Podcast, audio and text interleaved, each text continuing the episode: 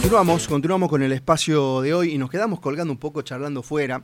Eh, y, le decía a él, está con nosotros Ignacio Marder, Nacho Marder, como lo conoce todo el mundo, es un empresario joven, muy reconocido en la provincia, de una empresa familiar de mucha trayectoria. Un abrazo grande para Alfredo también, eh, para su papá, su mamá, bueno, a todos, toda la familia.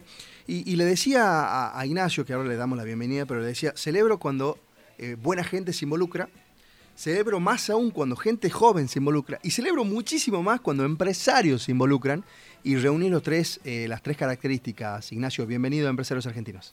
Muchas gracias, Carlos. Eh, la verdad, una gran alegría estar acá una vez más. Y bueno, como siempre, tus espacios son así, ¿no? Mezclando lo social, lo empresarial y, lo político, que es el trasfondo de la de todo. Así es.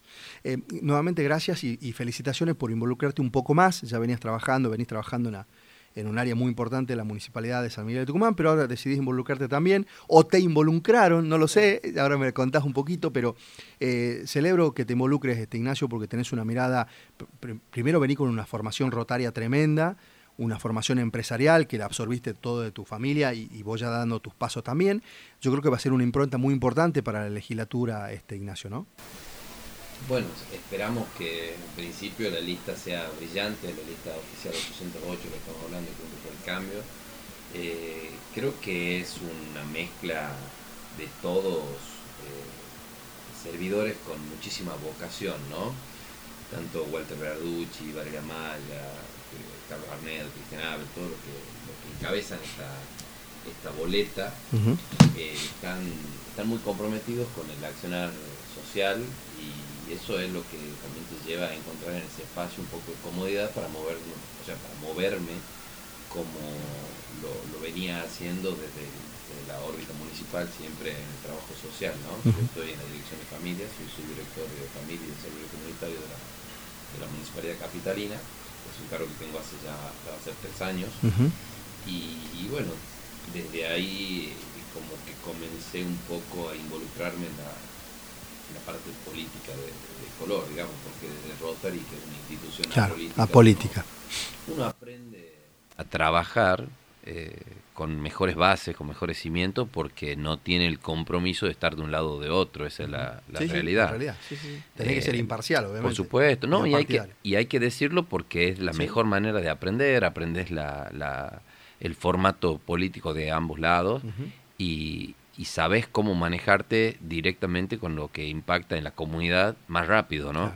Que es por ahí una de las cuestiones que en la política eh, partidaria uno no, no lo entiende, ¿no? Porque sufre esa burocracia que por ahí la termina pagando la gente y hablando de lo social, para lograr una transformación real, eh, es, el verdadero sufrimiento de la, de la gente, de convertir esa espera en esa necesidad, perdón, la, espera para cubrir una necesidad cuando la está pasando mal. Tucumán tiene muchos problemas sociales y el tiempo que, que, el funcionario, claro, ese, ese, tiempo de, que, que te, que te generan las burocracias es un mal, es un mal que tiene, que tiene la, en, realidad, que, que, tiene toda la, política, ¿no? Porque son los, los políticos los que pueden llegar a transformar ese, eh, eh, eh, digamos, ese, mecanismo necesario, ¿no?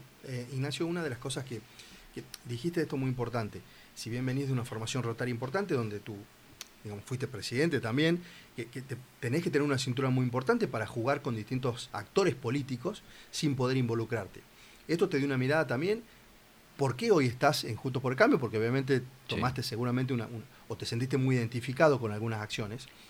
Y, la importancia de prepararte para hoy ser candidato a legislador, esa preparación te dieron estos tres años de gestión, estos tres años de gran gestión que tuviste, eh, es prepararte para esto, ¿no? Venís con una preparación y estos tres años de gestión eh, como subdirector te, te, permitió prepararte aún más para, para, hoy ser candidato, ¿no? Sí, yo creo que es mirarla desde otro lado, ¿no?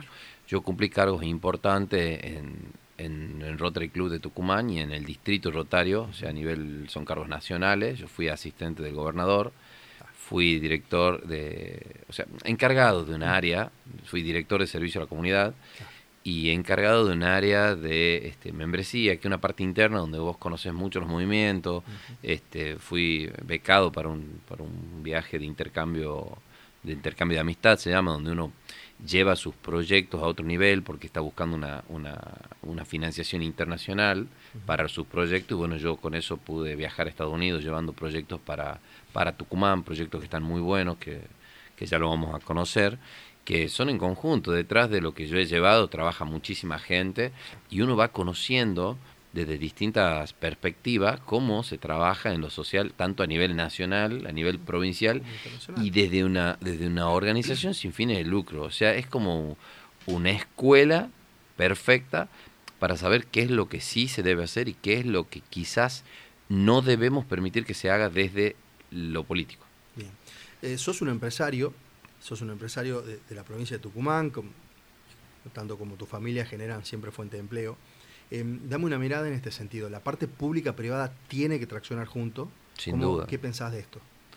Sin duda, yo creo que Tucumán tiene una carga impositiva prácticamente imposible, es excesiva no tenemos los servicios que nos merecemos para los impuestos que pagamos, tenemos una legislatura muy, muy cara, muy costosa, que no se sabe en realidad qué es lo que se hace y a dónde se va ese dinero.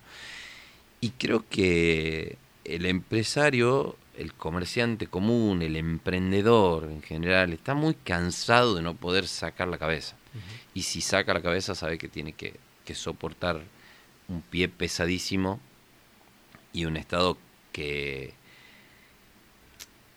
que exige muchas veces pagos sin, sin, sin, ver la retribución inmediata en las calles, ¿no? Nosotros no tenemos la mejor ciudad del país y ni la provincia la mejor provincia del país, pero bueno, tendríamos que por lo menos tener un poco de previsibilidad, de, saber que hay eh, mejoras y no que hay siempre promesas incumplidas, ¿no? Una de las cosas que, que siempre charlamos esto nosotros en alguna oportunidad Em, imagínate el empresario lo que haría con un poco de reglas un poco más claras, o sin tanta presión tributaria, o sin tantas leyes laborales que por ahí no, no, no, acompañan un poco al crecimiento empresarial. Sí, sin duda. Eh, es fundamental eh, tocar algunos temas. ¿no? Eh, los impuestos lo tocaste vos recién, es una, una de las provincias más caras o que más paga impuestos a nivel, a nivel este, nacional. Em, desde la legislatura, este, Ignacio, me imagino que hay seguramente varios proyectos que tenés en la cabeza para, para eh, el apoyo al empresariado, el apoyo al emprendedor, pero que también tengan un impacto social. Creo que va de la mano todo esto, ¿no? Sí, sí, bueno, e, eso habla mucho de, la, de lo que es la responsabilidad social empresaria, que hoy, no hoy, sino hace un tiempo que se está hablando, pero yo creo que no hay reglas claras y qué mejor lugar que desde la legislatura para, para dar en la medida justa bajo proyectos de ley que incluyan desde el pequeño emprendedor eh, cuál es su aporte o qué es lo que puede llegar a ser como aporte, como contribución social, y obviamente también hasta el gran contribuyente que tiene un departamento de responsabilidad social y que, y que puede hacer grabación impositiva y todo lo, todo lo demás para generar proyectos que mejoren nuestra comunidad y que, y que sean de impacto más directo. Lo que yo creo que acá se necesita son este, acciones que se vean, que se vean de nuevo eh, reflejada eh, inmediatamente, que, que nos devuelvan la esperanza de que sí se puede. Y el empresario hoy está medio contra la pared y el emprendedor está prácticamente teniendo que, que remarle en dulce de leche, es así todos los días para poder sostener su negocio, para, para no este, dar de baja empleados. Una pyme hoy se encuentra en, en estado crítico, ¿no? Tenemos eh, alquileres altos, expensas altas, costos de transporte altos, combustible carísimo. tenemos... Eh, cero, cero, cero, líneas de financiamiento accesibles. Sin duda. tremendo.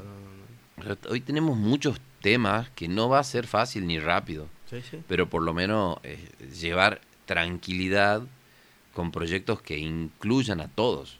y, que, y que de alguna manera puedan tener un impacto cortito, ¿no? Porque, a ver, hay muchas acciones a nivel este, municipal, a nivel este, provincial, que se pueden tomar decisiones.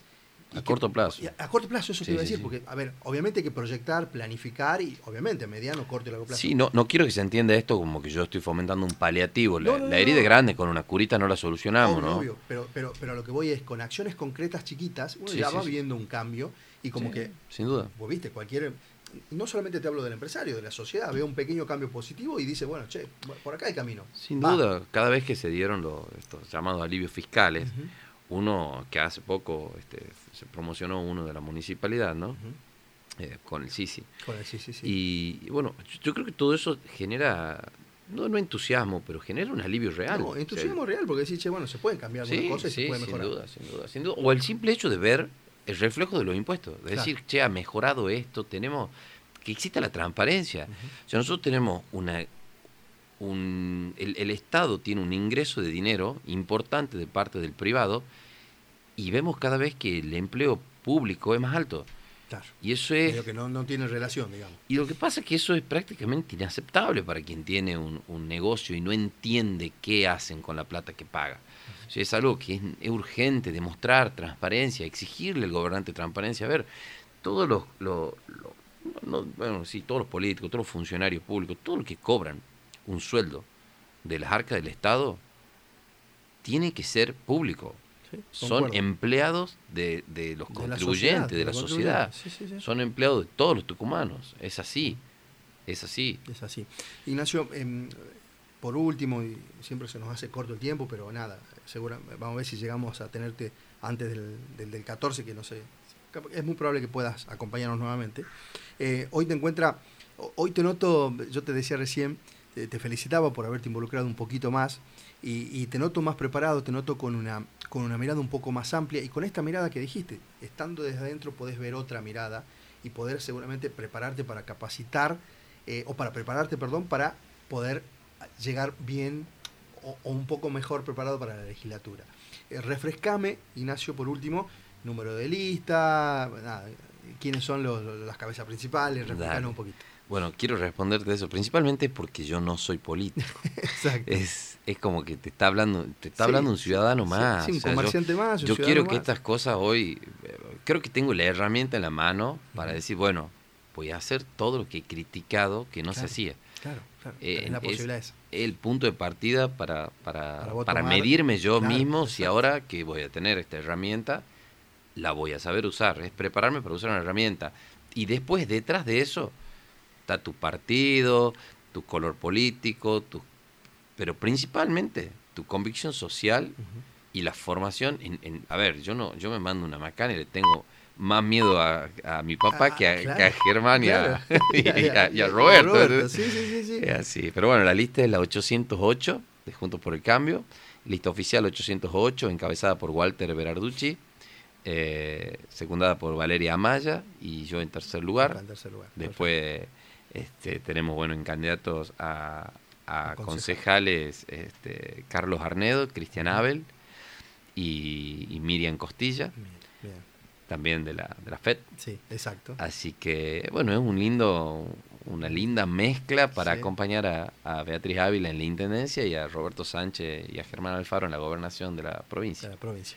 Ignacio, nuevamente, muchas gracias por haber venido. Eh, felicitaciones por involucrarte, por meterte entre despelote, que digo yo, mm. pero es la única manera que podamos cambiar algo. Como vos decís, no, soy un político, estoy transitando esto y tenés una mirada que es la de nuestra, ¿no? La, social, la empresarial. Así que celebro que te hayas involucrado y esperemos poderte eh, entrevistar antes y si no, como ya como legislador este, elegido. Seguramente va a ser así. Bueno, muchas gracias, Carlos. Siempre a tu lado acá o en la, o en la pantalla me siento cómodo. Así que bueno, seguramente va a ser un espacio de construcción para, para nosotros como lista y para mí en lo personal, como siempre, ¿no? Así que bueno, te agradezco públicamente por haber por haberme convocado eh, para esta vuelta. Gracias, Bonacho.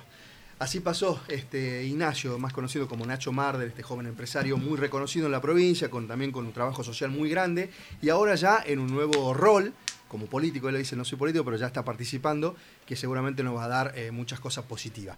Gracias Ignacio por haber venido, gracias eh, también por haber estado.